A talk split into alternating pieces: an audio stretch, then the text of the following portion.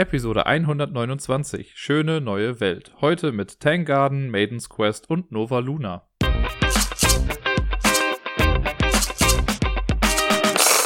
Hallo zusammen und einen wunderschönen guten Montag wünsche ich euch. Hier ist wieder der Dirk vom Ablagestapel mit der neuesten Folge. Und äh, ja, ihr habt es im Intro vielleicht wieder mitbekommen. Ich habe nicht unter anderem gesagt, deswegen sind es genau drei Spiele, über die ich heute sprechen kann. Dafür sind aber zwei Spiele davon neu, die ich bisher noch nicht im Podcast hatte und auch so noch gar nicht kannte. Also kann ich da ein kleines bisschen mehr drüber erzählen. Ansonsten, ganz normale Folge. Es gibt äh, wieder keine gewöhnliche Top 10 Liste, sondern wir machen weiter in der Top 100 Aufzählung und am Ende habe ich noch so ein bisschen was zu erzählen. Ich fange einfach mal an mit äh, den drei Spielen, die ich letzte Woche gespielt habe. Und das erste ist ein wunderschönes Spiel. Ich kann es nicht anders sagen. Äh, es handelt sich um Tang Garden. Das habe ich äh, zugeschickt bekommen. Und als ich schon gesehen habe, also das war mal auf Kickstarter irgendwie, war glaube ich auch relativ erfolgreich da. Und da dachte ich erst auch so, ja, sieht ganz nett aus, aber ob das auch was kann. Jetzt hatte ich halt die Möglichkeit, das zu bekommen, habe dann gesagt, ja, bitte. Und äh, so war es dann auch. Dann kam es jetzt an mit ein bisschen Komplikation, weil das ist schon ein paar Mal jetzt vorgekommen, dass ich, äh, wenn ich Pakete geschickt bekomme, dass nur Ablagestapel draufsteht und dann die Adresse, aber nicht mein Name. Ich habe halt auf dem Klingelschild jetzt nicht Ablagestapel und dann Dirk groß stehen, sondern nur Ablagestapel, äh, nur der groß. Und wenn dann nur Ablagestapel steht, dann kriege ich immer einen Anruf vom Paketboten, der sagt, ja, sie sind ja gar nicht da, sie wohnen ja gar nicht hier. Und dann rufe ich immer an, also muss ich zurückrufen oder halt sagen, ja, der und der Name ist es, und dann muss ich das erst irgendwo confirmen lassen. Ist ja auch egal, das Spiel, Tankard. Kann man. In einer relativ großen Box kommt das. Man kann am Anfang erstmal eine ganze Menge Zeug auspöppeln. Man hat so kleine Landschaftsplättchen, Carcassonne-Style, so mit verschiedenen Gebieten drauf. Äh, dann gibt es ein paar Sachen, die man zusammenfriemeln muss, so kleine Pagoden oder Pavillons sind das dann. Und kleine Brücken, die man zusammensetzen muss. Dann sind da Miniaturen drin. Ich weiß jetzt nicht genau, wie viele es sind. Ich würde sagen zwölf. Könnte ab, nee, ich glaube, es sind sogar zwölf. Äh, die sind okay von der Qualität her, finde ich, für so ein Spiel ist das total in Ordnung. Wären sie bemalt, wäre natürlich geiler, aber ist total in Ordnung. Die haben so farbige Bases dran, das ist äh, ganz okay. Und da gibt es auch ein paar kleine Karten äh, und Geld und so. Das pöppelt man am Anfang alles aus. Was ganz cool ist, dann steht auch direkt so drin, ja, die Punchboards nicht wegschmeißen, sondern pack sie, also die Punchboards sind von Anfang an auch schon unter dem Insert und äh, da steht dann drin, da sollen sie auch wieder hin zurück, wenn man alles ausgepöppelt hat, damit die äh, Stabilität innen in der Verpackung quasi gegeben ist. Sollte man bei vielen Spielen einfach so machen, das war bei Small World, glaube ich, auch so, äh, oder da habe ich zumindest so gemacht, dass, ähm, weil sonst, wenn man die Punchboards rausnimmt, dann wabert das ja alles ein bisschen darum, weil auf einmal viel mehr Luft drin ist. Wenn man die aber unten lässt, passt es noch. Äh, Tankgarten. Wir haben ein großes Board, das kommt in die Mitte und es geht darum, dass wir einen Garten gemeinsam planen und bauen wollen. Und wir gucken halt, wer von uns ist der bessere Baumeister, jada jada, und hat am Ende die meisten Punkte. Ähm, wenn man das Board in die Mitte gelegt hat, dann kommen so kleine Landschaftsplättchen noch drauf. Kleine oder große Landschaften sind das, glaube ich, dann. Äh, nach einem bestimmten Muster, das ist in einem Zwei-Spieler-Spiel, ist das ein bisschen zentrierter. In einem Drei- oder Vier-Spieler-Spiel ist das ein bisschen weitläufiger, sodass man halt mehr Raum zur Entfaltung hat.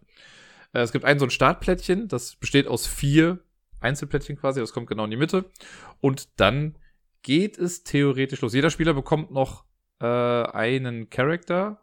Es gibt sechs Charaktere, die man als Startcharaktere benutzen kann. Genau, die werden gemischt, jeder bekommt einen und das war's dann. Ähm, dann wird so noch ein bisschen aufgebaut, aber im Prinzip ist dann eine Runde, also ein Zug, total schnell gemacht. Man hat die Wahl zwischen zwei Hauptaktionen, von denen man eine machen muss. Äh, und dann kann man noch drei zusätzliche Aktionen machen, wenn man möchte und wenn es gerade geht. Die Hauptaktionen sind relativ straightforward. Eins ist, wir bauen den Garten weiter. Es gibt vier verschiedene Landschaftstypen und jeder Landschaftstyp hat seinen eigenen Stapel. Die sind an den vier Ecken äh, des Spielfelds aufgebaut.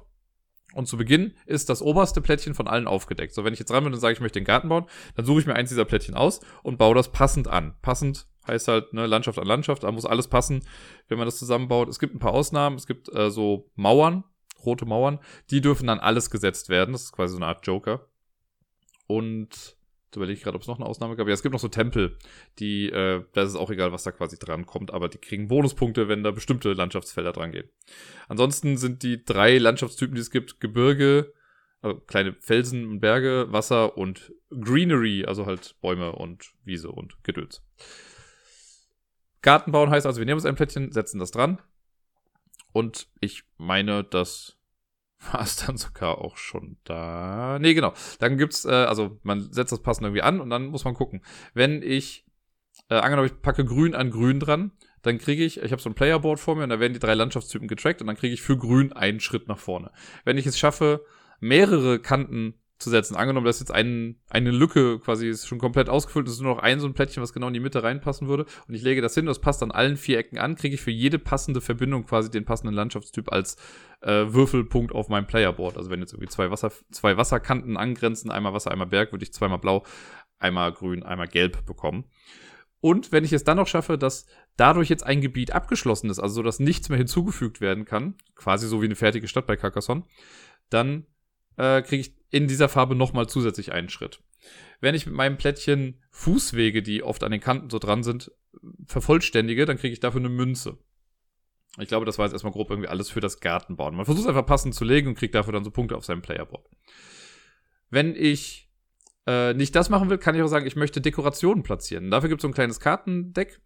Äh, und man zieht, wenn man diese Aktion machen möchte, zieht man immer per se zwei Karten plus eine Karte für jeden Stapel Landschaftsplättchen, der jetzt gerade kein offenes Plättchen mehr oben drauf hat. Die werden nämlich nicht automatisch rumgedreht. Ich habe ja eben gesagt, zu Beginn sind vier Stapel da und äh, die obersten Plättchen sind aufgedeckt. Wenn ich davon eins nehme, wird das nächste nicht automatisch aufgedeckt. Das bleibt erstmal zu.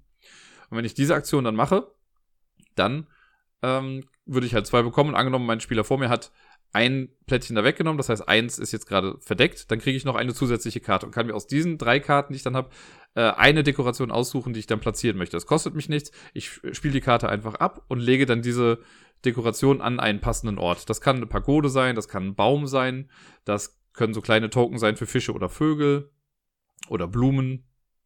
Da gibt's ein paar Möglichkeiten. Brücken gibt's auch noch, genau. Äh, das legt man dann hin und dann kriegt man am Ende des Spiels dafür dann Punkte und es gibt einem eventuell auch noch direkt einen Bonus wieder auf diese kleinen Würfel, die ich auf dem Playerboard habe, um damit nach voran, also nach vorne zu gehen. Das ist das mit den Dekorationen. Wenn man die Dekorationsaktion gemacht hat, werden danach aber alle verdeckten Plättchen, die oben auf einem Stapel sind, aufgedeckt. Sodass der nächste, der jetzt vielleicht auch eine Dekoration machen wollen würde, dann nur noch zwei Karten bekommt. Ansonsten ist es so, wenn man seinen Zug beginnt und es ist nur ein Plättchen aufgedeckt, soweit ich weiß, dann werden alle wieder aufgedeckt. Automatisch. Ich meine, das war so. Genau, das sind die zwei Hauptaktionen. Also entweder Garten erweitern oder Dekoration platzieren. Die zusätzlichen Aktionen, die dann noch mit dazukommen, äh, die passen so ein bisschen auch zu dem Playerboard. Also das eine ist, dass ich ähm, auf diesem Playerboard, wenn ich mit meinen Würfeln nach vorne gehe, da gibt es so Abgrenzungen. Und wenn alle drei Würfel von den Landschaftstypen auf der gleichen Linie waren oder sind, also ein Threshold überschritten haben, dann kann man einen neuen Charakter bekommen. Und wir haben ja einen Startcharakter, der gibt einem so einen Skill, den man die ganze Zeit benutzen kann und ein Endgame-Scoring.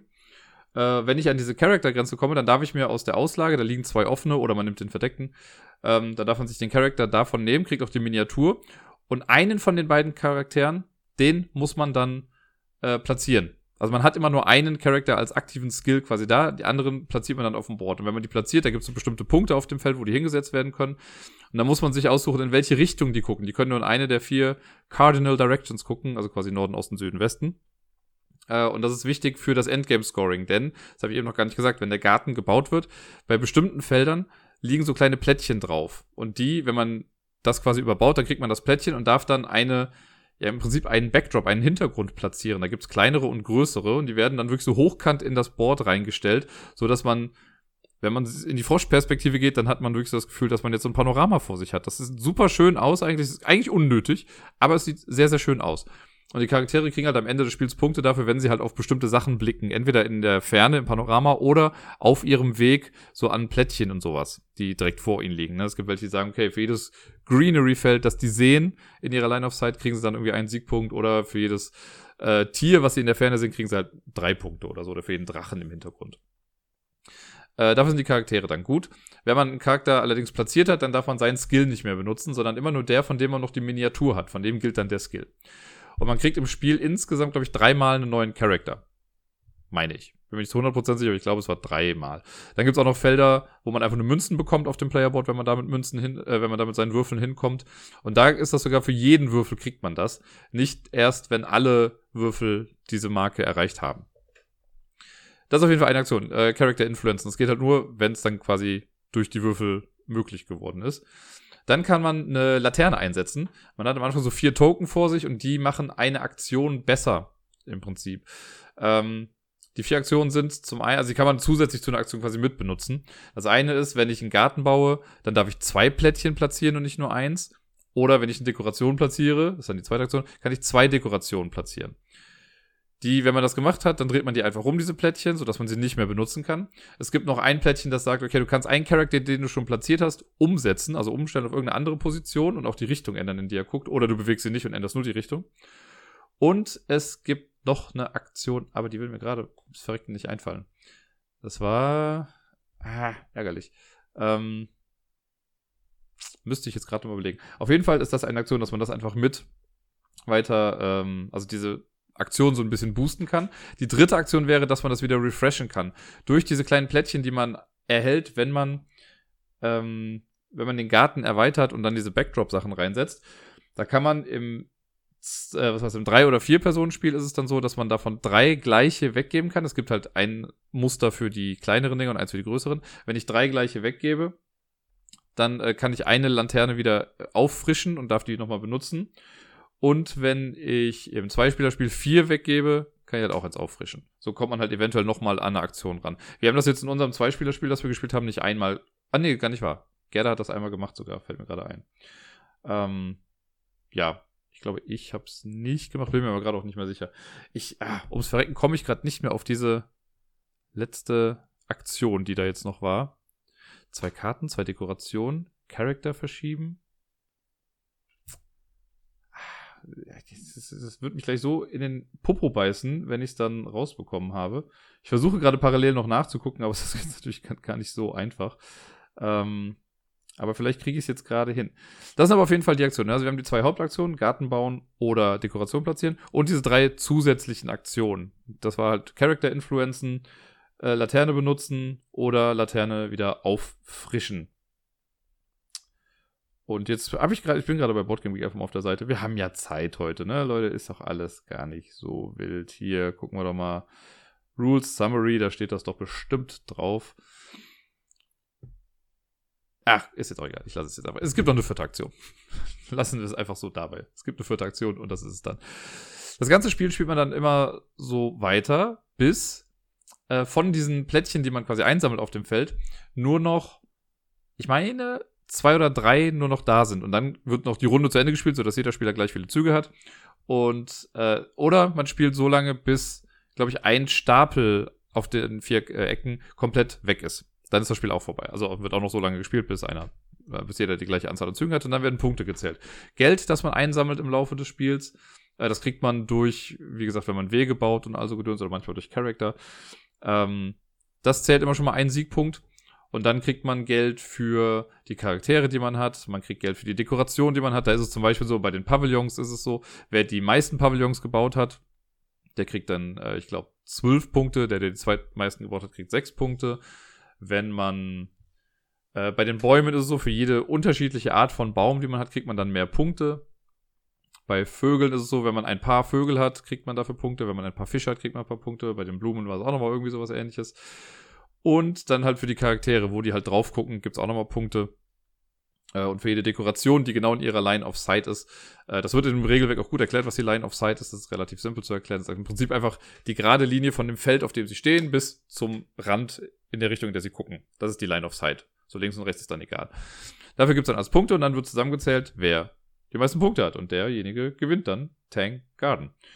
Ähm, eigentlich, also auch wenn das jetzt von der Erklärung her ein bisschen vielleicht gedauert hat, aber es ist relativ simpel. Man macht nicht so viel, es gibt aber verdammt viel, auf das man achten muss, finde ich. Ne? Also dadurch, dass sich der Garten halt irgendwie so immer erweitert, man muss gucken, okay, wo stellt man einen Charakter hin? Ne, wenn ich jetzt am Anfang einen platziere, dann weiß ich ja gar nicht, wie der Backdrop ist. Ich, man kann das auch ziemlich gemein spielen, glaube ich, so ein bisschen Hate-Draft-mäßig.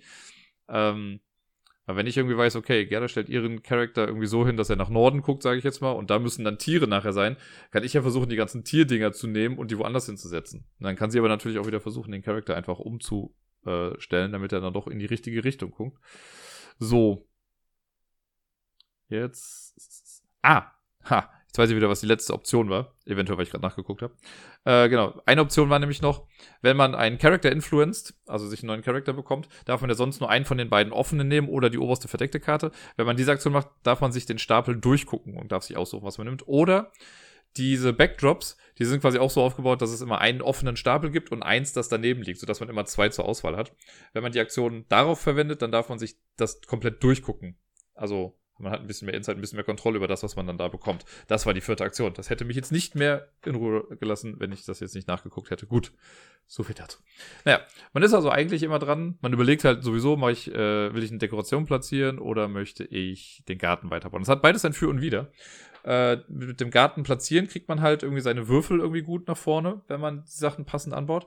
Allerdings gibt man ja dann auch eventuell dem Spieler, der danach eine Dekoration macht, noch eine Karte mehr weil dann eben ja ein Feld wieder zugedeckt ist. Das hatten wir halt ein paar Mal irgendwie, glaube ich, dass Gerda dann irgendwie ein Plättchen gebaut hat und ich habe danach dann die äh, Aktion gemacht mit den Dekorationen und dann ist halt quasi gemeint, dass sie dann wieder rumgedreht werden, also beziehungsweise aufgedeckt werden, sodass, wenn Gerda das danach auch machen wollen würde, würde sie nur zwei Karten bekommen.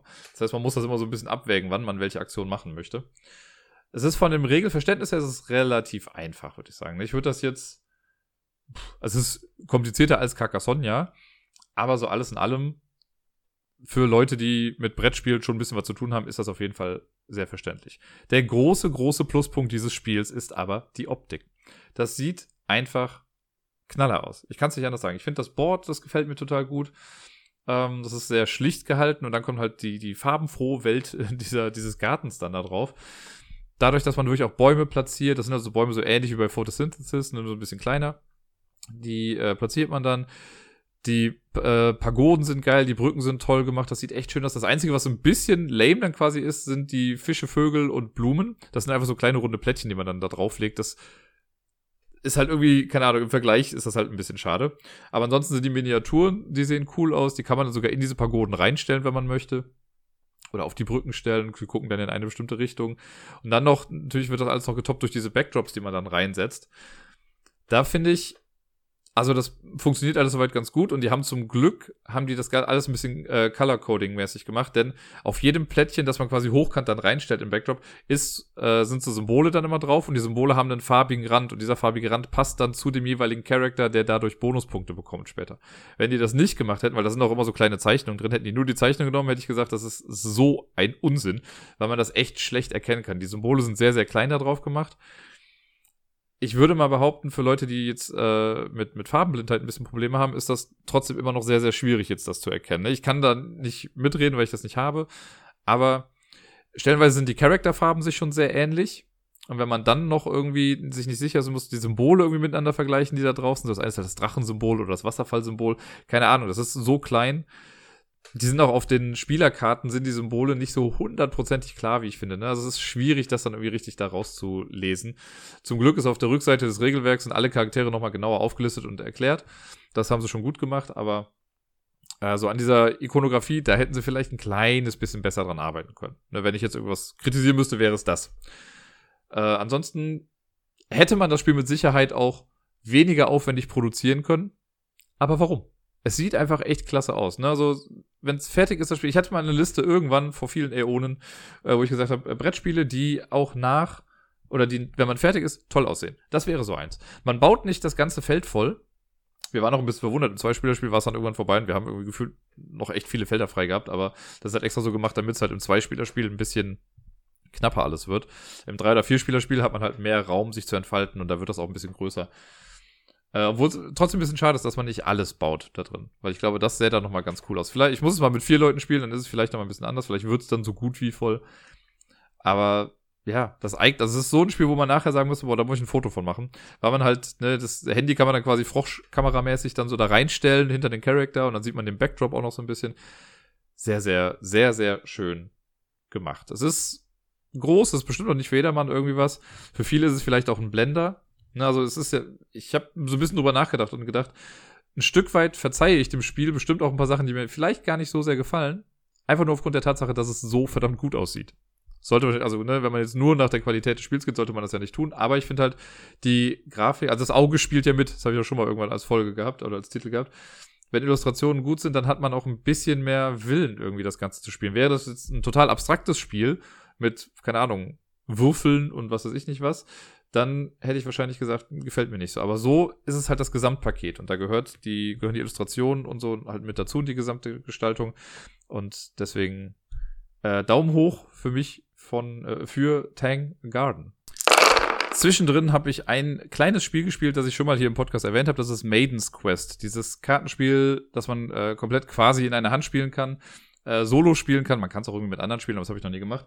Und da geht es darum, dass eine Prinzessin gefangen genommen wurde von einem Captor, den man sich am Anfang aussuchen kann.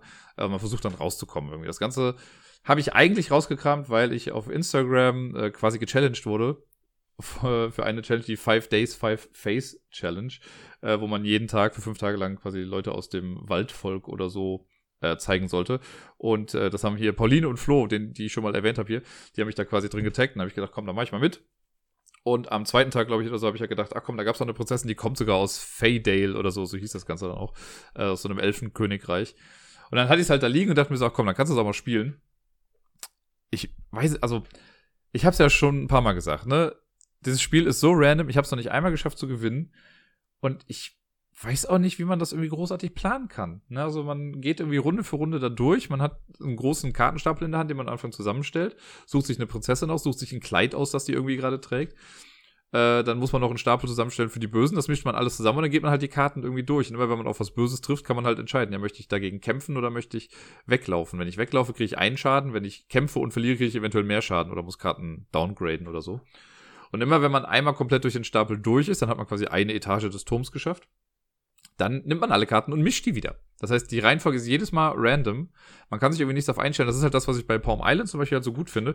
Wenn man da einmal durch ist, dann kennt man halt schon mal die grobe Reihenfolge. Es gibt da noch Möglichkeiten, wie man da so ein bisschen was verändern kann. Aber die Reihenfolge an sich bleibt ja per se erstmal so die gleiche. Das heißt, ich weiß, okay, wenn der Toolmaker kommt, oder ich sollte vielleicht das noch nicht upgraden, weil ich den Toolmaker dafür brauche und ne, der kommt erst später, deswegen nehme ich die Karte dahin und bla bla bla. Und hier ist es einfach nur random. Da guckt man einfach, was kommt und was ist, ja, das ist quasi das Pendant zu Trash spielen, glaube ich, einfach nur als Kartenspiel. Und trotzdem hat es irgendwas. Also ich versuche es ja trotzdem immer wieder. Ich habe, glaube ich, jetzt in jedem Review oder jedes Mal, wenn ich das Spiel hatte, habe ich irgendwie gesagt, es ist random, es ist irgendwie schwierig zu gewinnen und es macht nur bedingt Spaß, aber trotzdem spiele ich es ja immer wieder. Also was soll ich sagen? Vielleicht ist es auch immer noch der Ehrgeiz, dass ich mir denke, ich will es wenigstens einmal gewinnen, um dann sagen zu können, jo, jetzt reicht's dann auch. Aber das habe ich bisher noch nicht. Vielleicht spiele ich auch was fundamental falsch. Die Anleitung ist ja leider nicht so die beste, aber ich habe mir auch schon mal ein Video angeguckt und da spielen sie es genauso, wie ich das mache. Ja, es ist schwierig. Es ist eine schwierige, es ist kompliziert, würde man bei einer Facebook-Beziehungsangabe wahrscheinlich dann sagen. Aber mal gucken, vielleicht probiere ich es noch ein paar Mal und vielleicht gewinne ich dann ja. Und damit sind wir auch schon beim letzten Spiel der letzten Woche. Und das habe ich gestern Abend erst gespielt. Dafür dann aber direkt zweimal, auch wieder mit Gerda. Äh, es handelt sich um Nova Luna. Das ist ja schon jetzt eine ganze Weile irgendwie draußen. Und ich muss gestehen, ich habe anfangs bewusst die Finger davon gelassen, weil ich das Cover alles andere als schön fand. Und dann habe ich es irgendwie gesehen, so als Spiel, und dachte so, ja, es hat irgendwie so ein abstraktes Spiel. Ne? Und boah, es wurde halt so ein bisschen damit beworben, oder zumindest in der Blase, sag ich mal, wurde es beworben mit, ey, das hat diesen Auswahlmechanismus aus Patchwork und Uwe Rosenberg ist ja auch mit beteiligt gewesen bei der ganzen Sache. Ich dachte trotzdem noch so, nee, es muss es irgendwie nicht sein. Aber ich kann schon mal vielleicht so ein bisschen spoilern, wenn jetzt alles gut geht. Der äh, Nico von den Prädagogen, der hatte mal gefragt, ob ich nicht Lust habe, bei so einem Team-Teaching äh, mitzumachen. Und äh, das heißt, äh, da würden wir dann über das Spiel sprechen, plus dann noch ein bisschen über den Mond sprechen, weil Nova Luna, neuer Mond und so, äh, oder Neumond, geht ja darum, dann würden wir ein bisschen über den Mond dann quatschen.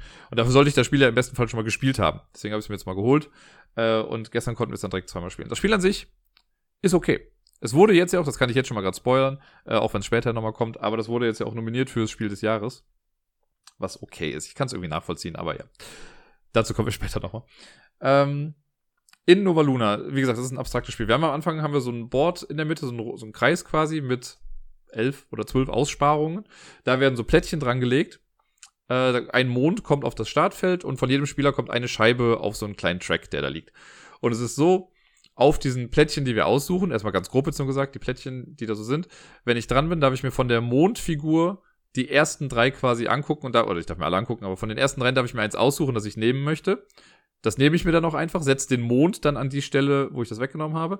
Und mit meiner kleinen Scheibe, die ich platziert habe auf diesen Track, der im Kreis geht, gehe ich im Uhrzeigersinn so viele Felder, wie auf dem Plättchen, das ich genommen habe, draufstehen.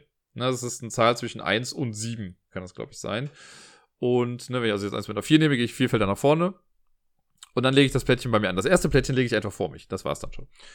So, und dann ist immer derjenige dran, der quasi auf diesem Mond oder auf dieser runden Anzeige immer am weitesten hinten ist. Ich habe anfangs irgendwie gedacht, na gut, wenn ich mit vier Leuten spiele und einer ist total weit vorne, dann ist das vielleicht ein bisschen verwirrend. Aber man ist ja trotzdem irgendwie immer nah beieinander. Das heißt, man kann immer erkennen, wer am weitesten hinten ist. Das ist schon ganz gut gemacht. Äh, und man hat halt immer vom Mond ausgehend die nächsten drei Plättchen zur Auswahl. Sollten da irgendwie Lücken drin sein oder so, werden die einfach übersprungen. Ne, die zählen nicht mit. Und so nimmt man sich nach und nach Plättchen. Sollten, also ich komme nachher genau darauf, was man mit dem Plättchen noch macht, sollten aber mal in der Auslage, wenn ich meinen Zug beginne, nur ein oder zwei Plättchen insgesamt noch liegen, dann darf ich, wenn ich möchte, alles wieder auffüllen. Das kann aber dann dazu führen, dass ich an ein Plättchen, das ich vorher bekommen hätte, jetzt nicht mehr drankomme, weil auf einmal wieder Plättchen dazwischen sind und ich habe ja immer die ersten drei dann irgendwie da. Und wenn ich dran bin und es liegen gar keine Plättchen da, dann wird automatisch aufgefüllt, weil ich brauche ja irgendwas zur Auswahl. Ähm, genau, die Plättchen. Was mache ich damit? Auf diesen Plättchen sind, ich würde mal sagen, drei verschiedene Informationen drauf. Zum einen ist da die Zeit drauf, also die Zahl, die angibt, wie weit ich mit meiner Scheibe nach vorne gehen muss. Das steht immer oben links drauf. Dann hat jedes Plättchen eine von vier Farben. Da gibt's Gelb, Rot, Dunkelblau und Türkis. Das ist noch eine Information. Und dann hat jedes Plättchen 0 bis 3 Aufträge drauf. Die sind quasi in den Ecken dann immer gekennzeichnet. Und ein Auftrag, das ist sowas wie zum Beispiel, dann sind da zwei rote Punkte drauf oder zwei blaue oder ein gelber, ein roter, ein türkiser Punkt. Ähm, die sind relativ klar, diese Aufträge. Und einen Auftrag erfüllt man, wenn ich jetzt ein Plättchen platziere. Und angenommen, der Auftrag ist einfach ein Gelb. Also ein gelber Punkt dann ist dieser Auftrag erfüllt, wenn neben dem Plättchen, auf dem der Auftrag drauf ist, ein gelbes Plättchen zu finden ist. Genau, also in orthogonaler angrenzenden Angrenzung, sagt man das so? Ist ja auch egal. Wenn da äh, ein, so ein Plättchen ist, dann habe ich den Auftrag erfüllt. Wenn ich jetzt zwei gelbe bräuchte, dann kann ich das entweder so machen, dass ich halt solche links und rechts von dem Plättchen direkt ein gelbes dran setze, damit das halt mit zwei gelben verbunden ist. Was aber auch geht, wenn nur ein gelbes direkt mit dem Auftragsplättchen verbunden ist und an dem Plättchen aber noch ein gelbes dran ist. Also wenn da nur so eine Farbgruppe quasi verbunden ist, dann äh, kann man das auch nutzen für die Erfüllung der Aufträge. Und so wächst halt mit jedem Zug, jedes Mal, wenn man ein Plättchen nimmt, wächst halt die eigene Auslage. Und man versucht, die Plättchen immer so anzulegen, dass man möglichst viele Aufträge platzieren kann. Warum wollen wir das machen? Jeder Spieler hat zu Beginn des Spiels 20 Scheiben. So ähnlich wie die, die man braucht, um auf diesem Track in der Mitte quasi immer vorzuschreiten, wenn man ein Plättchen nimmt. Dann hat man noch 20 vor sich in seinem Vorrat. Und immer, wenn man einen Auftrag erfüllt, legt man eine Scheibe auf diesen Auftrag drauf, um anzuzeigen, yay, habe ich schon. Der Spieler, der zuerst keine Plättchen, also keine Scheiben mehr hat, der hat gewonnen. Wer zuerst 20 Aufträge erfüllt hat, der gewinnt das Spiel. Das war's schon. Also ist echt sehr, sehr simpel. Ähm, wichtig ist, dass jedes Plättchen für jeden Auftrag benutzt werden kann. Also die verlieren nicht ihre Gültigkeit zum Beispiel. Was halt manchmal ganz nett ist, weil es gibt so Plättchen, das sind, glaube ich, die Fünfer-Plättchen, die, ähm, da sind dann zwei Aufträge drauf. Zum einen, zum Beispiel weiß einer, äh, hab ein türkises Plättchen nebenan und hab drei türkise Plättchen nebenan. Und wenn ich das irgendwie so platziere, dass es an mit drei türkisen Plättchen benachbart ist, dann habe ich auch automatisch den mit einem türkisen Plättchen erfüllt. Ne, also es ist jetzt nicht das Maximum, sondern es ist einfach, sobald diese Mindestanforderung erfüllt ist, dann hat man halt das Ding geschafft. So baut man seine Aussage, das dauert. Wir haben, glaube ich, die erste Runde, die wir gespielt haben, weil wir noch reinkommen mussten, war, glaube ich, 30 Minuten. Auf der Verpackung steht auch 30 Minuten drauf. Äh, dann haben wir danach direkt nochmal gespielt und da waren wir schon nach 20 Minuten fertig. Also es ist schon sehr cool. Man kann man kann, glaube ich, einfach drauf losspielen, wenn man möchte. Und guckt einfach, was passiert. Wenn man aber so ein bisschen plant und auch so ein bisschen guckt, okay, ich brauche dieses Plättchen, was jetzt fünf Felder vom Mond entfernt ist. Und ich bin gerade dran mit der Auswahl. Wenn ich jetzt das, keine Ahnung, das vierte Plättchen nehme, könnte mir mein Gegner ja das Plättchen wegnehmen, was ich eigentlich haben möchte. Deswegen nehme ich nur das direkt vor mir liegende Plättchen weil mein Gegner muss ja dann auch wieder ein bis drei Felder weit gucken und davon eins nehmen. Das heißt, ich komme auf jeden Fall an mein Plättchen dran. Das sind so Überlegungen, die man dann irgendwie machen muss. Und man sieht ja dann auch oft schon so, okay, ja, der, der wenn da nur ein rotes Plättchen gerade ist oder so, dann sieht man, der Gegner könnte das auch ganz gut gebrauchen. Deswegen nehme ich dem vielleicht das auch einfach weg, damit er das nicht bekommt und schwieriger hat. Vielleicht, auch wenn es mir vielleicht nicht viel bringt, aber vielleicht kann ich, selbst wenn ich mit dem Plättchen keinen Auftrag erfüllen kann, vielleicht kann ich durch die Auslage, die ich habe, schon direkt, wenn ich das Plättchen platziere, die Aufträge darauf dann erfüllen. Es ist schon cool. Also es ist, ich muss sagen, es ist von der, von der Mechanik her, es ist besser als gedacht. Das macht Spaß. Das ist ein cooles Spiel. Und ich kann schon verstehen, dass es für Spiel des Jahres nominiert ist. Ne, also da habe ich nichts gegen. Wenn das gewinnen sollte, gerne. Das Einzige, was mich an dem Spiel so ein bisschen nervt, ist lustigerweise halt das Thema. Ich meine, es wird direkt gesagt, das ist ein abstraktes Spiel, das steht in den Regeln irgendwie auch mit drin, äh, direkt in dem ersten Absatz, weil da wird schon direkt gesagt, ja, der Neumond macht alles neu und man muss immer wieder neu gucken, man muss seine Sterne neu ordnen, jada, jada. Das könnte ein Spiel sein, keine Ahnung, man hätte als Thema Blumenbeete nehmen können, man hätte als Thema einen Friedhof nehmen können, man hätte sehr wahrscheinlich auch eine Steuererklärung draus machen können. Das Thema ist sowas von egal. die Illustrationen, also auf dem Plättchen selber sind die Illustrationen relativ egal. Ne? Ich gucke da drauf und ich sehe, okay, da ist eine Zahl drauf, das ist die Zeit, die ich brauche, oder die Punkte, die ich quasi abgehe ähm, auf diesem Zeittrack. Und da sind die Aufträge drauf. Und die Aufträge, das sind quasi halt kleine bunte Kugeln, die ich mir angucke. Ansonsten, das Board, ja, das sieht nett aus. Dieser Zeittrack ist halt, sind so die Mondphasen gemacht. Irgendein Setting brauchen sie halt ja anscheinend oder irgendeine Art, das Ganze zu illustrieren. Ähm, das coolste Stück an dem ganzen Ding ist eigentlich diese Mondfigur, die man da hat. Ne, die muss man am Ende so ein bisschen zusammen, äh, am, am Ende, am Anfang ein bisschen zusammenbauen. Und dann hat man halt so einen schönen 3D-Mond, sage ich mal, den man so ein bisschen da rumpacken kann. Das ist cool. Das sieht mega gut aus. Das ist für mich aber auch das Einzige, was wirklich ansprechend ist. Ich finde das Cover nicht ansprechend. Ich mag die Schriftart da drauf nicht. Ich finde das Thema passt irgendwie nicht so ganz zu der ganzen Sache. Also da hätte man wirklich was Passenderes nehmen können. Ja, finde ich schade. Das ist, ich habe ja eben bei Tank Garden gesagt, ne, wenn ein Spiel super gut gestaltet ist, verzeiht man dem so ein bisschen. Bei dem Spiel bin ich, glaube ich, gefühlt ein bisschen kritischer, weil es mir halt nicht so von der Gestaltung gefällt. Es ist ein abstraktes Spiel, deswegen muss, die Plättchen sollen jetzt auch nicht mega aufwendig gestaltet sein oder so. Ne? Die sollen ja nicht von dem eigentlichen Ding ablenken. Ist schon wichtig, dass man genau sieht, wo welcher Auftrag jetzt irgendwie liegt und wo man was hat. Aber, keine Ahnung, da hätte man irgendwie ein bisschen was Besseres, glaube ich, draus machen können. Aber es ist Meckern auf hohem Niveau. Ich find's gut. Also ich will es gar nicht runterreden. Es hat Spaß gemacht. Wir haben es ja, wie gesagt, auch direkt zweimal hintereinander gespielt. Wir werden es bestimmt noch ein paar Mal irgendwie spielen. Und äh, ja, das ist Nova Luna. Alles weitere dazu, wahrscheinlich nochmal irgendwann ein bisschen mehr im Detail oder so, wäre dann wenn alles gut geht, was hatten wir jetzt gesagt, Mitte Juni oder Mitte Juli äh, versuchen wir das mal das aufzunehmen für die Brettagogen dann. Und da geht es dann nicht nur um Nova Luna, sondern auch generell um den Mond, was es damit so auf sich hat und was es alles für schöne Geschichten und Wissenswertes über den Mond so gibt. Und hier sind wir wieder bei der Top 10 Liste, beziehungsweise bei der Top 100 Liste. Letzte Woche hatten wir den Anfang mit den äh, Plätzen 100 bis 91. Das heißt, heute geht es weiter mit den Plätzen 90 bis 81. Und auch da also, wenn ich die Spiele sehe, habe ich schon wieder Bock, sie zu spielen, irgendwie, weil ich sie so toll finde. Und es wird ja immer besser quasi jetzt mit jeder Ausgabe. Auf Platz 90. Ein Spiel, das ich vor gar nicht allzu langer Zeit äh, hier schon mal im Podcast besprochen habe. Ich glaube, das war am Rosenmontag, als ich es gespielt habe. Da habe ich ja mit äh, Björn und Martina von Fuchs und Bär und mit dem Capri und dem Robert. Wir haben zusammen äh, Space Alert gespielt. Und Space Alert ist Platz Nummer 90 tolles kooperatives Spiel, wo so ein Soundtrack äh, mit dazu läuft und man versucht mit einem Raumschiff innerhalb von 10 Minuten quasi programmiertes Movement zu machen. Äh, jeder muss irgendwie an bestimmte Station gehen, irgendwo einen Knopf drücken, damit Kanonen abgefeuert werden. Aber wenn vorher niemand die Batterien quasi reingeschmissen hat, dann kann man auch nicht feuern, wenn da keine Energie ist. Das heißt, man muss schon gucken, dass man sich abspricht. Dann ist man natürlich ein bisschen limitiert durch die Karten, die man auf der Hand hat, weil es kann sein, dass ich irgendwie B drücken muss, aber ich habe kein B. Das wäre dann ein bisschen blöd. Äh, dann muss man auch gucken, wer geht wann welchen Weg, weil wenn zwei Leute gleichzeitig den Aufzug nutzen wollen, dann kann nur der, der als erstes runtergeht, quasi den Aufzug nutzen. Fun Fact, deswegen nehme ich halt immer die Kapitänsrolle ganz gerne, weil das ist immer Startspieler und deswegen kann man mit dem Kapitän nicht hängen bleiben. Alle anderen haben dann vielleicht ein Problem. Aber man selber nicht. Äh, oder wenn man durch die gleiche Tür, glaube ich, durchgehen will oder so, geht das auch. Obwohl, ich bin mir gar nicht mehr sicher. Da muss man auf jeden Fall noch einen Bildschirmschoner aktivieren, aus dem Fenster gucken und hast du nicht gesehen. Später kommen noch so Battlebots mit hinzu und Abfangjäger und Raketen und hast du nicht gesehen. Das Raumschiff wird angegriffen, da muss man, da gibt's dann äh, so Tracks quasi, wo man Gefahren dranlegt und man muss gucken, wann man wen irgendwie trifft und schießt und im Prinzip will man nur gewinnen, äh, also überleben.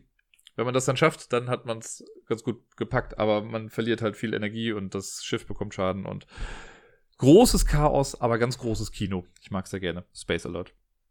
Äh, auf Platz 89 ein Spiel, das ich erst, also diese Liste kommt das zweimal vor, äh, aber ein Spiel, das ich erst dieses Jahr gespielt habe, auch im Februar. Zum ersten Mal. Ich habe es zweimal gespielt, aber es hat es jetzt schon in die Top 10 Liste geschafft, weil ich es so cool fand. Und die Rede ist von äh, Raptor oder Raptor auf Deutsch. Äh, das Zwei-Personen-Spiel, wo ein Spieler Raptoren spielt, eine große Raptoren-Mama und die fünf Kinder, die sie hat. Und der andere Spieler spielt eine Gruppe von Wissenschaftlern, in Anführungszeichen, weil das sind eher so Wissenschaftler, die nicht mit dem Reagenzglas, sondern mit dem Maschinengewehr forschen. Äh, und ja, es gibt, es ist ein bisschen asymmetrisch, also die, es fängt immer so an, dass jeder Spieler eine Kartenhand hat, ich weiß gar nicht mehr wie viel, ich glaube drei Karten oder so. Und wenn man dran ist, oder was heißt, wer dran ist, beide Spieler suchen eine ihrer Karten aus, legen die verdeckt hin, decken sie gleichzeitig auf. Der Spieler, der die niedrigere Karte gespielt hat, der darf die Aktion auf der Karte machen der Spieler, der die höhere Karte gespielt hat, darf Aktionspunkte verwenden. Und zwar aus der Differenz der beiden Punkte. Also wenn jetzt mein Gegner eine 6 spielt und ich spiele eine 3, dann darf er seine Aktion machen für 3. Ich habe aber dann drei Aktionspunkte, weil 6 minus 3 3 ergibt. Und die Raptoren-Mama versucht quasi ihre Kinder entkommen zu lassen, dass man die so wegzieht. Oder alle Wissenschaftler aufzufressen. Und die Wissenschaftler versuchen, drei Raptoren-Babys zu fangen. Oder irgendwas anderes zu tun, was mir gerade nicht mehr einfallen möchte. Aber allein dieses Ding am Anfang mit Karte aussuchen und dann gucken, wer was macht, das ist schon mega cool. Man hat halt dann manchmal, also wir hatten das einmal, als wir es gespielt haben, da war dann wirklich die Situation, wo, glaube ich, ich eine 1 gespielt habe und sie hatte eine 8 gespielt.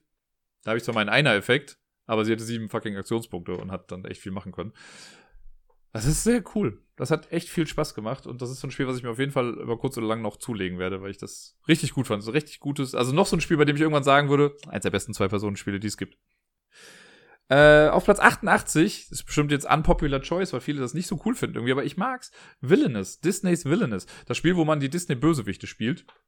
Jeder Spieler hat einen anderen Bösewicht, spielt quasi so ein bisschen alleine vor sich hin und ähm, versucht quasi sein persönliches Ziel zu erfüllen, das bei jedem Bösewicht anders ist und anders zu erreichen ist. Und man kann mit den anderen Spielern so ein bisschen agieren, indem man so Fate-Karten, also wenn ich bei mir eine Fate-Aktion aktiviere, dann kann ich mir einen Spieler aussuchen, ziehe dann irgendwie zwei Karten von seinem Fate-Stapel und darf die bei ihm dann spielen, die hindern ihn so ein bisschen daran, dann in seinen Progress weiterzukommen. Das muss man auch gut machen, weil wenn man das nicht macht, dann ziehen die halt einfach davon. Und ähm, was ich halt im Spiel ein bisschen ankreiden würde, wäre, dass man es vielleicht nicht mit mehr als drei Leuten spielen sollte, weil jeder macht halt schon so eher sein eigenes Ding. Also zu zweit ist es ganz cool, weil da geht es halt einfach back and forth und macht seine Sache. Zu dritt war es auch noch okay. Ich glaube, ab vier Leute wird schon ein bisschen kritisch und theoretisch kann man es, glaube ich, mit sechs Leuten spielen. Oder wahrscheinlich sogar, wenn man die Erweiterung hat, es gibt ja mittlerweile echt viele, wo noch mehr Bösewichte immer hinzugefügt wurden, ähm, kann man es wahrscheinlich mit noch mehr Leuten spielen, wenn man will. Aber ich finde es einfach cool. Ich finde die Aufmachung super, das Material ist klasse, die Illustrationen sind super. Die sehen stellenweise aus wie Screenshots, sind aber keine Screenshots, die wurden extra für das Spiel nochmal angefertigt. Villainous, tolle Sache. Dann, oh, auf Platz 87. Ein Spiel, ich glaube, ich hatte es damals auch bei den Unique Games und auf jeden Fall auch bei den Top-Spielen mit dem Buchstaben W, habe ich es auch dabei gehabt. Ein Spiel, das man lustigerweise nur mit genau vier Leuten spielen kann. Und die Rede ist von Witness. Witness ist ein kooperatives Deduktionsspiel, wo wir versuchen, zusammen einen Fall irgendwie zu lösen. Man kriegt am Anfang eine Fallbeschreibung. Jeder kriegt dann ein Stück Information, das quasi in das Gesamtbild dann irgendwie passt. Und dann spielt man stille Post. in der ersten Runde sagt dann Spieler A, Spieler B, was er weiß, flüstert das dann ins Ohr, während Spieler C, Spieler D das ins Ohr flüstert. Dann in Runde 2 flüstert Spieler B, Spieler C was ins Ohr und Spieler D, Spieler A. Und das Ganze dann zweimal, so damit die, die äh, das Wissen, was ich habe, also meine Information, wird halt nie direkt zu Spieler D übertragen, der rechts von mir sitzt, weil das ja immer im Uhrzeigersinn geht. Das heißt, ich muss darauf hoffen, dass ich das Spieler B sage, er das genauso wie ich es ihm gesagt habe, Spieler C weitergibt und dann Spieler C Spieler D weitergibt. Und das trifft ja auf jeden Spieler zu. Wenn man das dann gemacht hat, dann werden drei Fragen gestellt und äh, die muss man dann beantworten. Dann gibt es manchmal noch so ein kleines, so eine extra Information, die man dann noch braucht. Und dann werden drei Fragen gestellt, jeder schreibt die Antworten für sich auf. Und dann werden die Antworten vorgelesen und für jede richtige Antwort von jedem Spieler gibt es einen Punkt. Das heißt, wenn man zwölf Punkte am Anfang, äh, am Ende hat, ich habe es heute auch mit Anfang und Ende, wenn man zwölf Punkte am Ende hat, dann hat man die bestmögliche äh, Punktzahl quasi erreicht und geht als glorreicher Sieger hervor. Und alles andere gibt halt quasi weniger Punkte und dann ist man nicht ganz so cool. In der Box sind, glaube ich, keine Ahnung, 50 Fälle oder so drin. Es fängt mit einfachen an und später wird es ein bisschen komplizierter.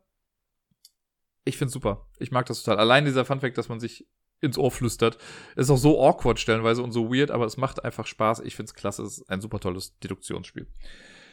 Äh, auf Platz 86, um mal von einem relativ simplen, aber coolen Deduktionsspiel wegzukommen, kommen wir zu einem Hardcore-Deduktionsspiel. Und zwar Alchemisten. Alchemisten von äh, Check Games Edition ist ein großes Eurogame, könnte man sagen. Ähm, ein bisschen Worker Placement, wo man Zutaten einsammelt und damit versucht, Zaubertränke zu brauen. Und man hat, also es wird mit so einer App gespielt, man kann es auch ohne App spielen, aber Leute, niemand, ich kenne niemanden, der das jemals ohne App gespielt hat. Ähm, man legt dann so zwei Karten quasi in seinen Zaubertrank, man fotografiert die mit der App ab und die App sagt einem dann, was für ein Trank da rauskommt. Und wenn ich jetzt zum Beispiel weiß, dass die schwarze Feder und die Alraune einen blau-positiven Trank erzeugen, dann kann ich mir daraus schon was ableiten. Und wenn ich dann irgendwann die schwarze Feder mit was anderem kombiniere und das ergibt, was weiß ich, rot minus, dann habe ich auch wieder Informationen. Und so erschließt man nachher dann so, welche, also aus welchen Bestandteilen welche Zutat besteht und dann muss man das nachher so ein bisschen testen. Man kann Theorien aufstellen. Das ist mega groß, dieses Spiel. Also da steckt einfach sehr viel drin. Und man muss halt zum einen das Spiel an sich lernen, was für, ich sag mal, wenig Spieler jetzt schon was schwieriger wird. Zum anderen muss man aber auch nochmal lernen, wie die Chemie in dem Spiel funktioniert oder die Physik oder was auch immer. Halt diese Zusammensetzung. Ne? Wenn man das nicht versteht, dann kann man den Rest halt auch schon vergessen, weil das ist halt essentiell wichtig, um Punkte zu machen. Ich find's aber mega cool. Ich habe da immer großen Spaß mit dran.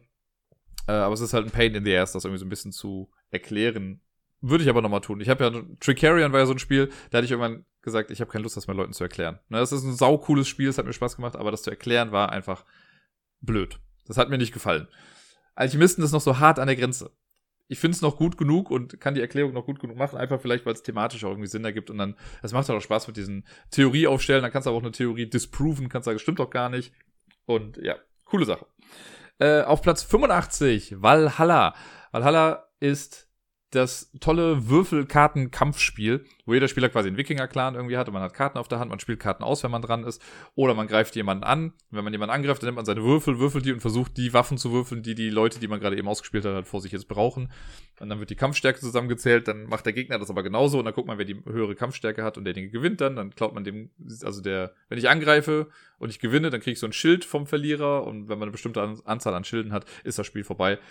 Ich finde es mega cool. Es ist total simpel, aber ein schönes Auf die Fresse, jeder gegen jeden Kampfspiel. Einfach cool gemacht. Das Thema ist super. Ich finde die Illustration grandios gut. Das macht einfach so viel Spaß zu sehen, auch dass jetzt, wenn du eine Karte hast, die eine Axt braucht zum Beispiel, dann hat halt auch der Krieger auf der Karte eine Axt, ne? Oder, oder wenn er halt ein Schwert braucht, dann ist halt ein Schwert auf der Karte drauf zu sehen. Das ist so eine kleine Detailverliebtheit, die ich sehr, sehr mag. In der Box war noch irgendwie noch mehr Erweiterungen mit drin und so. Echt toll. Valhalla kann ich sehr empfehlen. Ich kann jedes Spiel sehr gut empfehlen. Auf Platz 84, auch nochmal so ein Eurogame-Klopper, könnte man meinen. Äh, Orléans. Dieser Bag-Builder von äh, DLP Games. Wo wir, also jeder hat Anfang so einen Sack, wo die gleiche Anzahl von Markern irgendwie drin ist. Ich habe die Deluxe Edition mit so tollen Figürchen. Äh, und dann zieht man zu Beginn seines Zugs immer Sachen da raus und dann muss man gucken, wie man die einsetzt. Man kann dann neue Figürchen kaufen, die man in den Sack reintut, so wie bei einem Deckbilder halt. Das heißt, die, die man dann da reintut, können irgendwann auch gezogen werden. Nur hier ist der Random-Faktor noch ein kleines bisschen höher, denn wenn man zum Beispiel bei Dominion sich Karten kauft, weiß man einfach, dass die irgendwann auf der Hand sein werden. Bei Orléans kann es theoretisch sein, dass ich mir einen Ritter kaufe, in der Hoffnung, dass ich ihn irgendwann da mal rausziehe und ihn aber nie rausziehe. Weil es halt ja einfach wirklich dann Zufall ist, was man dann jede Runde da rauszieht. Äh, ansonsten aber ein tolles Spiel. Es ist auch super viel los. Man sammelt Waren ein, kann die dann irgendwie eintauschen gegen Gedöns und äh, oder muss Nahrung weggeben, wenn Leute Hunger haben. Es gibt so einen Stadtplan oder eine Landkarte von Frankreich, wo man rumreisen kann und so Häuser platziert. Ja, ganz schön viel los, aber sehr cool. Und mit der Deluxe Edition macht es einfach nochmal gefühlt ein bisschen mehr Spaß. Ich habe es, glaube ich, einmal ohne das Deluxe-Ding gespielt und dann habe ich gesagt, nee, so mache ich nicht nochmal. Das sind so kleine Pappplättchen halt und mit diesen Holzfiguren, die ich habe, ist das schon cooler. Einziger Pain in the Ass war einfach, die ganzen Sachen zu bekleben, zu Beginn. Das war richtig, zu Beginn und nicht am Ende.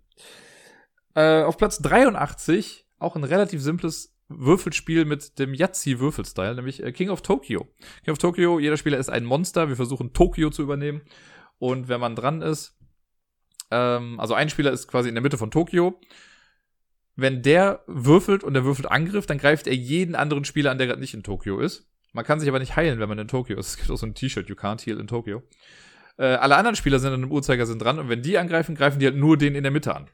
Und die können sich aber auch heilen, wenn sie möchten und so. Und jedes Mal, wenn ein Spieler oder der Spieler in der Mitte angegriffen wurde von einem Spieler, hat er die Wahl. Entweder er geht raus und lässt den anderen dann automatisch rein in Tokio, oder er bleibt drin und nimmt halt, also hat halt die Gefahr, dass er noch mehr auf die Mütze bekommt. Wenn man seinen Zug nämlich in Tokio startet, kriegt man dann noch mal ein paar extra Punkte. Man, man kann Energie sich erwürfeln. Mit Energie kriegt man äh, noch so Karten, die einem Zusatzeffekte irgendwie bringen. Man kann auch mit den Würfeln einfach straight auf Siegpunkte gehen. Wer zuerst 20 Siegpunkte hat, gewinnt. Oder wer Last Monster Standing ist, gewinnt. Ist mittlerweile fast auch so eine Art moderner Klassiker. Dieses Jahr kommt, soweit ich weiß, ja auch die Dark Edition raus, die mich schon sehr anspricht. Die finde ich sehr cool, aber ich habe halt die Standardversion hier, ist jetzt auch in Ordnung. Aber mal gucken, ob sich das lohnt, die andere Version vielleicht auszutauschen, nur wenn das, weil der Stil besser gefällt. Mal gucken. Aber King of Tokyo, grandios. Ich habe leider King of New York, was so das Sequel dazu ist, das habe ich nie gespielt. Soll ja so ähnlich sein, mit ein bisschen mehr noch. Aber King of Tokyo besticht so ein bisschen durch seine Einfachheit. Das mag ich daran sehr. Auf Platz 82 habe ich ein großes Spiel, was ich schon lange nicht mehr gespielt habe. Ein Spiel, das der Bayer hasst, würde ich mal vermuten. Äh, es handelt sich um Millennium Blades. Vielleicht erinnert ihr euch noch dran, ich habe eine Zeit lang echt viel darüber erzählt. Millennium Blades ist von Level 99 Games und es ist ein Kartenspiel, das den ganzen Craze um Trading Card Games wie Magic oder Yu-Gi-Oh! oder so simuliert. Und das Ganze ist so in zwei Phasen immer aufgebaut. Die erste Phase in einer Runde ist die Marktphase, wo man in Echtzeit, ich weiß gar nicht, ich glaube, man hat irgendwie zweimal acht und einmal sechs Minuten Zeit oder so, in Echtzeit Karten verkauft, neue Karten sich kauft, äh, quasi Booster Packs aufmacht, so ist das da. Also jedes Booster Pack ist eine Karte und in den meisten Booster Packs ist es ja so, dass eh immer nur eine Karte geil ist. Deswegen, wenn man sich ein Booster Pack kauft, ist halt nur noch eine Karte auf der Rückseite und das ist halt die beste Karte aus dem Ding sammelt man Karten, es gibt so ein Secondary Markt, das heißt, ich kann Karten, die ich nicht haben will, lege ich halt irgendwo hin und dann können andere Spieler die kaufen und ich kriege dann das Geld dann dafür. Und ähm, ja, man versucht sich halt ein Deck zusammenzustellen und wenn die Phase vorbei ist, dann geht's in die Turnierphase und dann spielt jeder Spieler so nach und nach irgendwie eine Karte, ich glaube sechs Karten sind das dann, die man ausspielt. Und die haben dann so wechselseitige Effekte, ne? Wenn ich die Karte spiele, die sagt ja, die nächste Karte, die du spielst, gibt dir doppelt so viele Siegpunkte. Und dann guckt man einfach, wer am Ende eines Turniers die meisten Punkte hat. Die Punkte kriegt man dann gut geschrieben. Dann gibt's wieder neue Karten, so Promo-Karten, die man quasi für ein Turnier bekommt. Und das Ganze macht man dann dreimal. Und wer am Ende die meisten Punkte hat, der hat dann gewonnen allein das Basisspiel hat schon so viel Scheiß drin. Ich meine positiven Scheiß. So viele Karten und verschiedene Sets, die man miteinander mixen und matchen kann. Ich habe mir dann ja noch die äh, Set Rotation Erweiterung mit dazu geholt, wo noch mal ein bisschen mehr Stuff drin ist. Ich warte gerade sehnsüchtig noch auf die letzte große Erweiterung, die bei Kickstarter kam, die Collusion Box. Da habe ich mir jetzt alles einfach mitgeholt. Das ist eine große Storage Box, wo alles auch reinpasst. Alle Erweiterungen habe ich dann und ich werde wahrscheinlich nie wieder spielen. Ich weiß nicht, ich möchte es irgendwann nochmal spielen. Man kann es auch ganz gut solo spielen mit der äh, Set-Rotation-Erweiterung. Gab es halt so einen Modus dafür. Das fand ich ganz cool.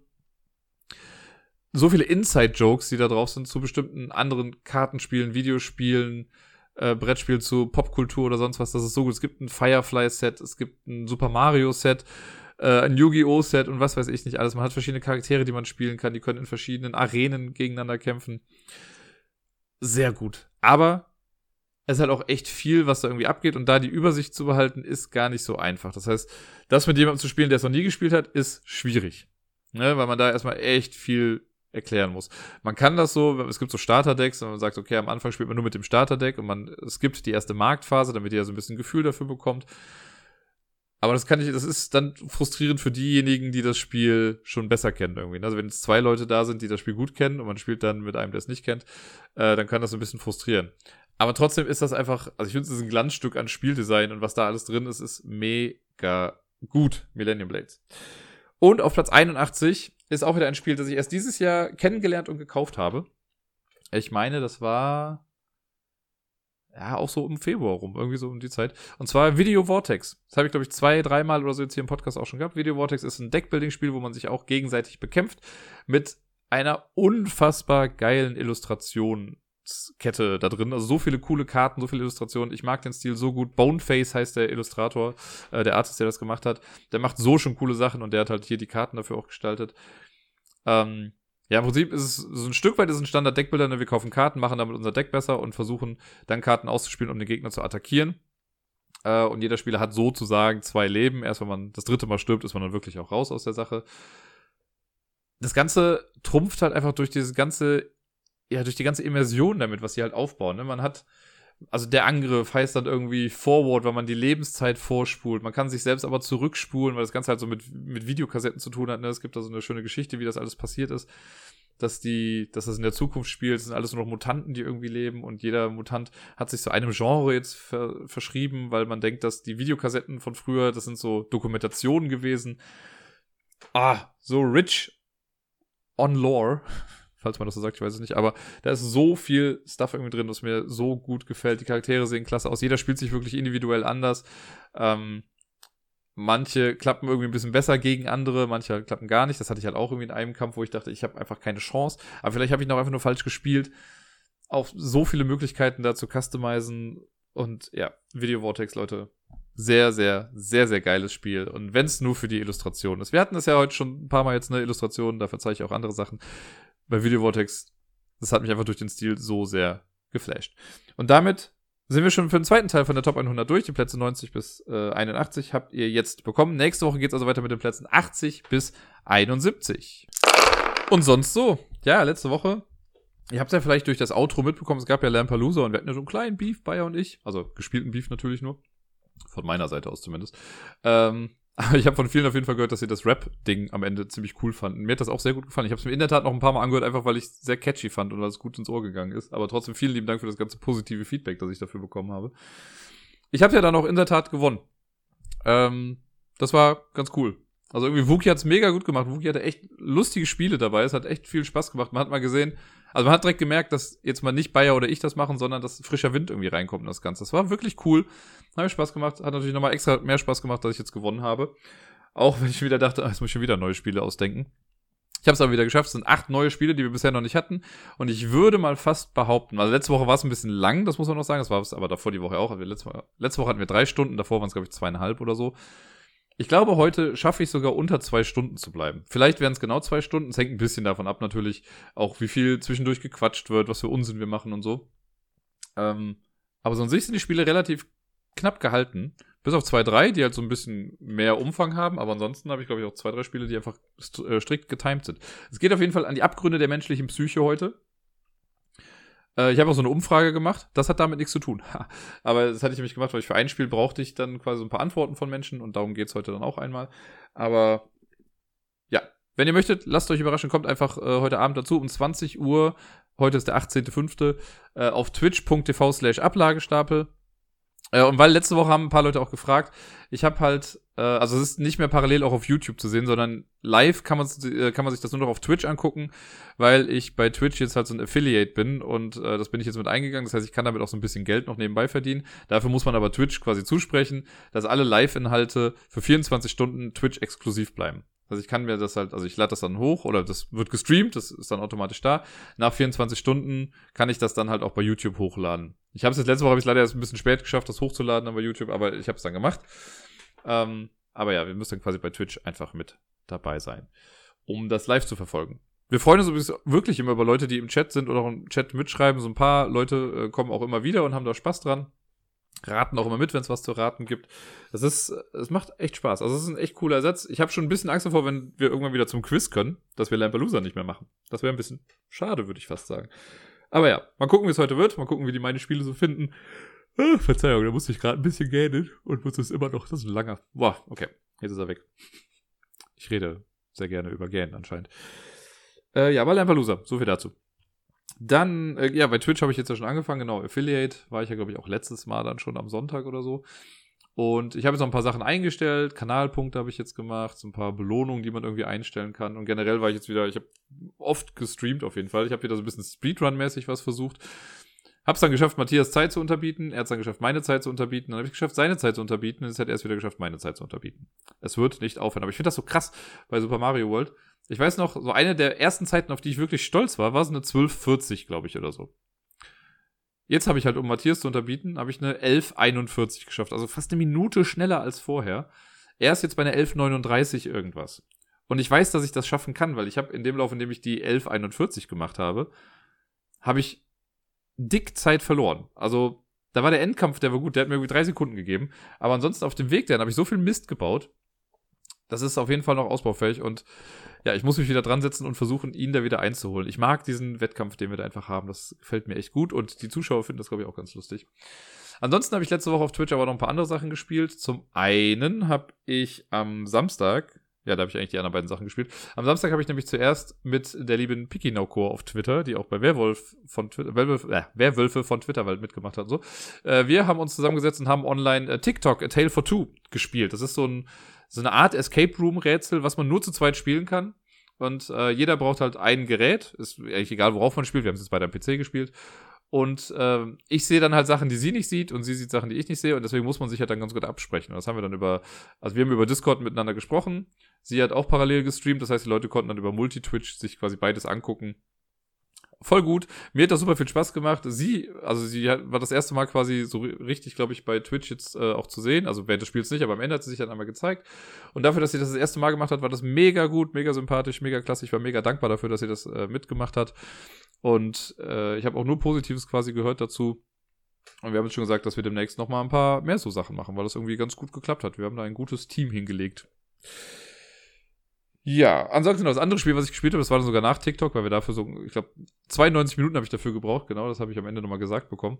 Äh, dann haben wir quasi nur verabschiedet, und dann habe ich ein bisschen umgebaut und dann habe ich weitergemacht mit Virtuaverse. Das habe ich mir letzte Woche auch geholt. Das ist so ein Point-and-Click-Adventure, das schon zwei, drei Jahre alt ist oder so. Und das spielt in so einer geilen Cyberpunk-Welt, hat so einen schönen Retro-Pixel-Look also ich habe die Entscheidung getroffen, dass ich das spielen möchte, anhand von zwei, drei Screenshots irgendwie, weil ich das Bild gesehen habe, dachte das ist voll geil. Hab mir dafür ein schickes Overlay gebastelt dann für OBS, damit das im Twitch-Stream dann auch schön drüber kommt irgendwie. Und hab dann am Samstag, glaube ich, auch nochmal von 10 bis 1 Uhr nachts oder so das dann gespielt für drei Stunden. Das ist schon knackig stellenweise. Ich bin, hab gemerkt, dass ich so ein kleines bisschen auch raus bin aus so Point-and-Click-Adventure. Also ich meine, Clock Tower war jetzt auch sowas, aber das war noch ein bisschen was anderes. Weil hier musst du schon wieder echt um die Ecke denken, ne? Und manchmal, manche Sachen schaffst du auch nur durch Ausprobieren, weil ich nicht wüsste, wie man sonst logisch irgendwie auf bestimmte Sachen kommen sollte bisher. Aber es macht sehr viel Spaß und da werde ich auf jeden Fall mit weitermachen. Ja, und ansonsten gucke ich einfach mal generell, was ich so bei Twitch noch alles machen kann, aber da komme ich später nochmal zurück. Ähm, ja, dann habe ich am Freitag, genau, kann ich mal einen Schritt nach vorne gehen. Am Freitag habe ich noch mit, mit Mattes und noch ein paar anderen Menschen äh, einen großen Discord-Video-Call gehabt. Irgendwie, der Mattes hatte letzte Woche Geburtstag, letzte Woche Mittwoch. Wer das noch nicht getan hat, darf ihm gerne nachträglich nochmal gratulieren. At mad-tears, also äh, die verrückte Träne quasi. Äh, ja, mad tears, genau. Ähm, und wir haben nochmal so nachträglich zu seinem Geburtstag, haben uns nochmal quasi bei Discord zusammengesetzt, ein bisschen gequatscht miteinander. Und dann ab einem gewissen Zeitpunkt haben wir Scribblio gespielt. Das ist eine Art Montagsmaler, was man relativ simpel im Internet spielen kann. Herrlicher Abend. Das hat sehr viel Spaß gemacht. Wir haben alle sehr gelacht sprecht Matthias einfach mal auf den Pegasus an. Das wird ihn sehr freuen. Ja, genau. Dann kommen wir mal zum großen Elephant in the Room, denn heute, am 18.05.2020, wurden die Nominierten bekannt gegeben für Spiel des Jahres, Kennerspiel des Jahres und Kinderspiel des Jahres. Und wie jedes Jahr gehört es natürlich zum guten Ton eines jeden Podcasts oder eines jeden Twitter-Nutzers, sich darüber auszulassen, wie bescheuert doch diese Nominierungen sind.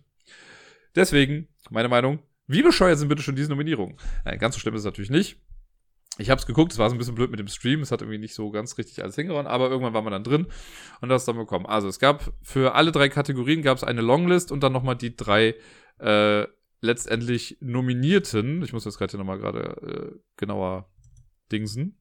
Ne? Deutsch. Aufschreiben. Boah, was war das denn da nochmal? Ich weiß gar nicht mehr. Ah, das war's da und es war, glaube ich, dann auch noch das und es war das hier. Ja, genau.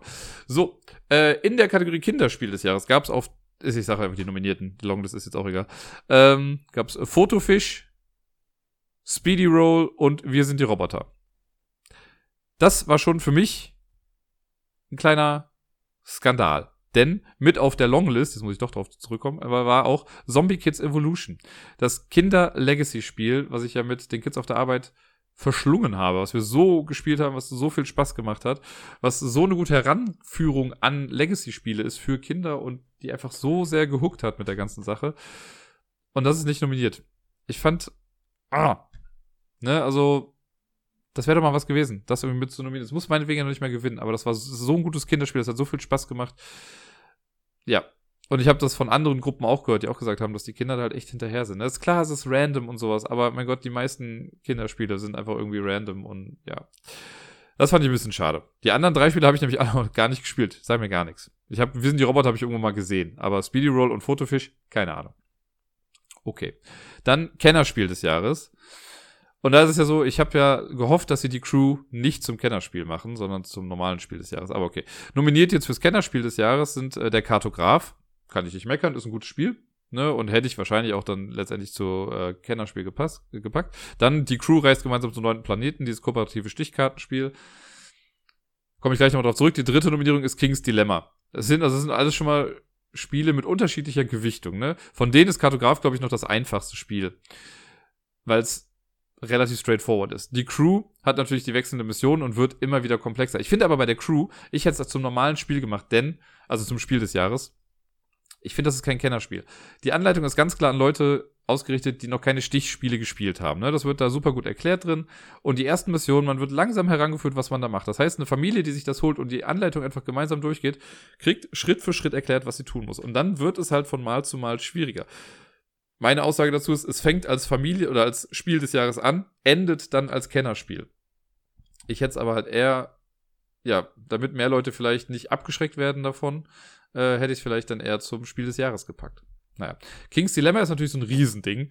Das große Legacy-Spiel, wo man äh, so ein Königreich quasi lenkt und versucht, den König zu beeinflussen und so. Ich habe es selber leider noch nicht gespielt, ich will es aber spielen. Ich höre nur Gutes davon. Wenn ich jetzt raten müsste, was da gewinnt, würde ich sagen die Crew, ne, weil das insgesamt einfach überall gut angekommen ist, schlichtweg. Ich glaube, King's Dilemma ist da noch mal ein bisschen zu groß, um es zu so einem Kennerspiel zu machen. Äh, Kartograf dem würde ich es auch gönnen, auf jeden Fall. Ich glaube aber, die Crew wird das dann jetzt gewinnen. Und äh, nominiert für das Spiel des Jahres 2020 sind My City, äh, das ist dieses Legacy Polyomino-Spiel von Rainer Knizia, Nova Luna, von dem ich eben äh, berichtet habe, und Pictures, das ist so ein Partyspiel mit Bildern, was ich selber noch nicht gespielt habe.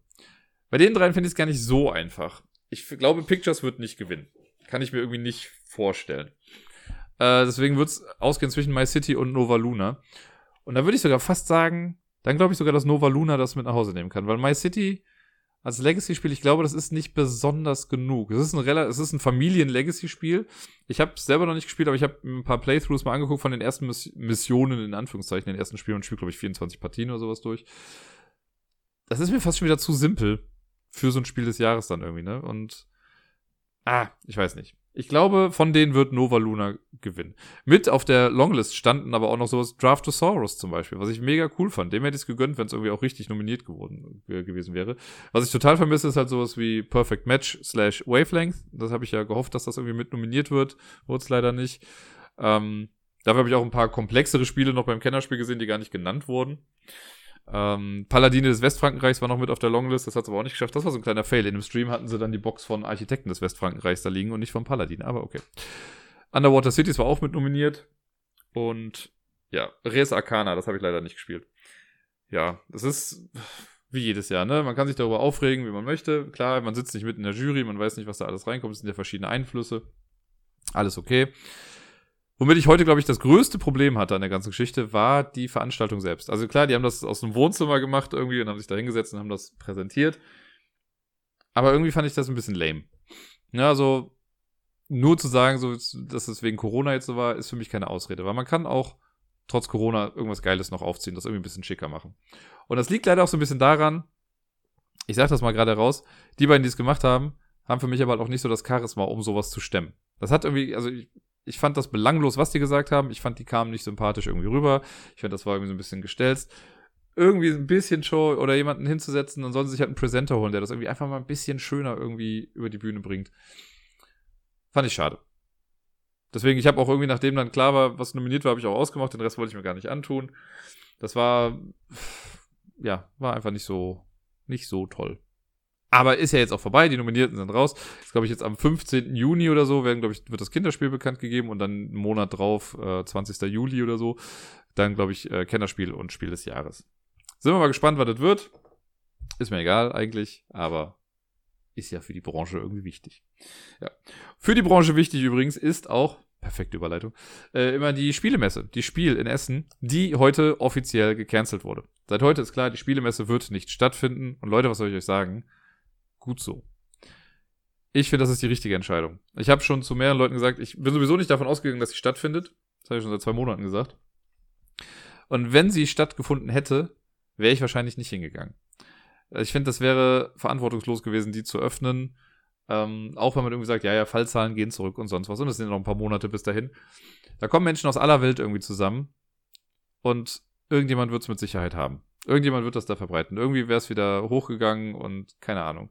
Und bevor man sich das dann irgendwie ankreiden lässt, finde ich, haben die Veranstalter jetzt dann endlich mal den richtigen Schritt gewagt und gesagt, nee, wir canceln das.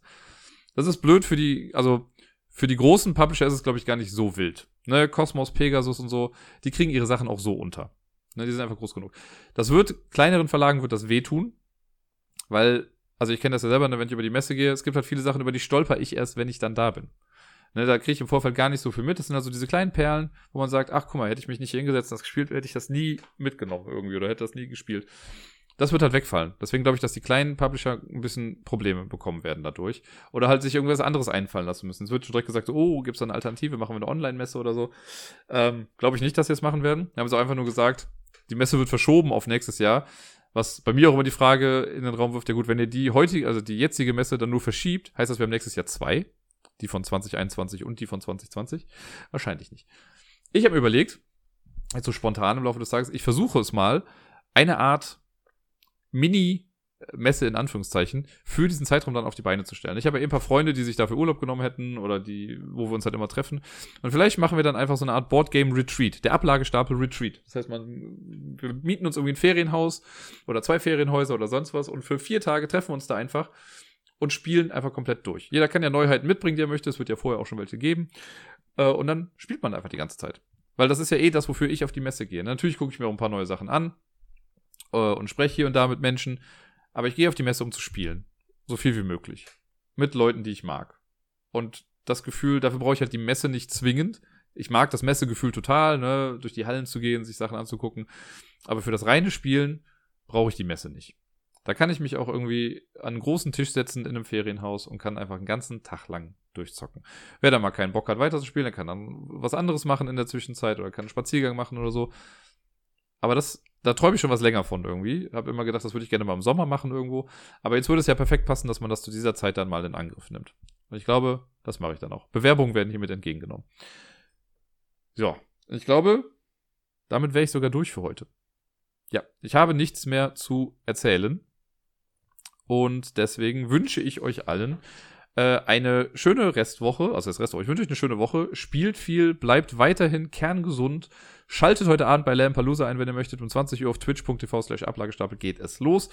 Und ich sage bis denn.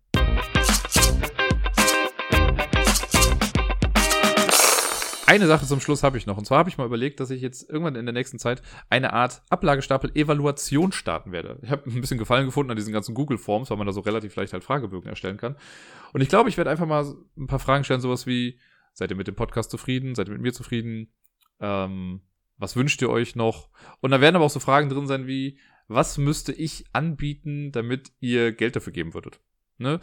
Da kann ich direkt schon mal vorweg sagen, keine Sorge, der Podcast wird wie immer kostenlos bleiben. Ich werde an dem Podcast-Konzept werde ich nichts ändern, es vielleicht mal irgendwann besser machen, aber der wird kostenlos bleiben. So ist keine Frage.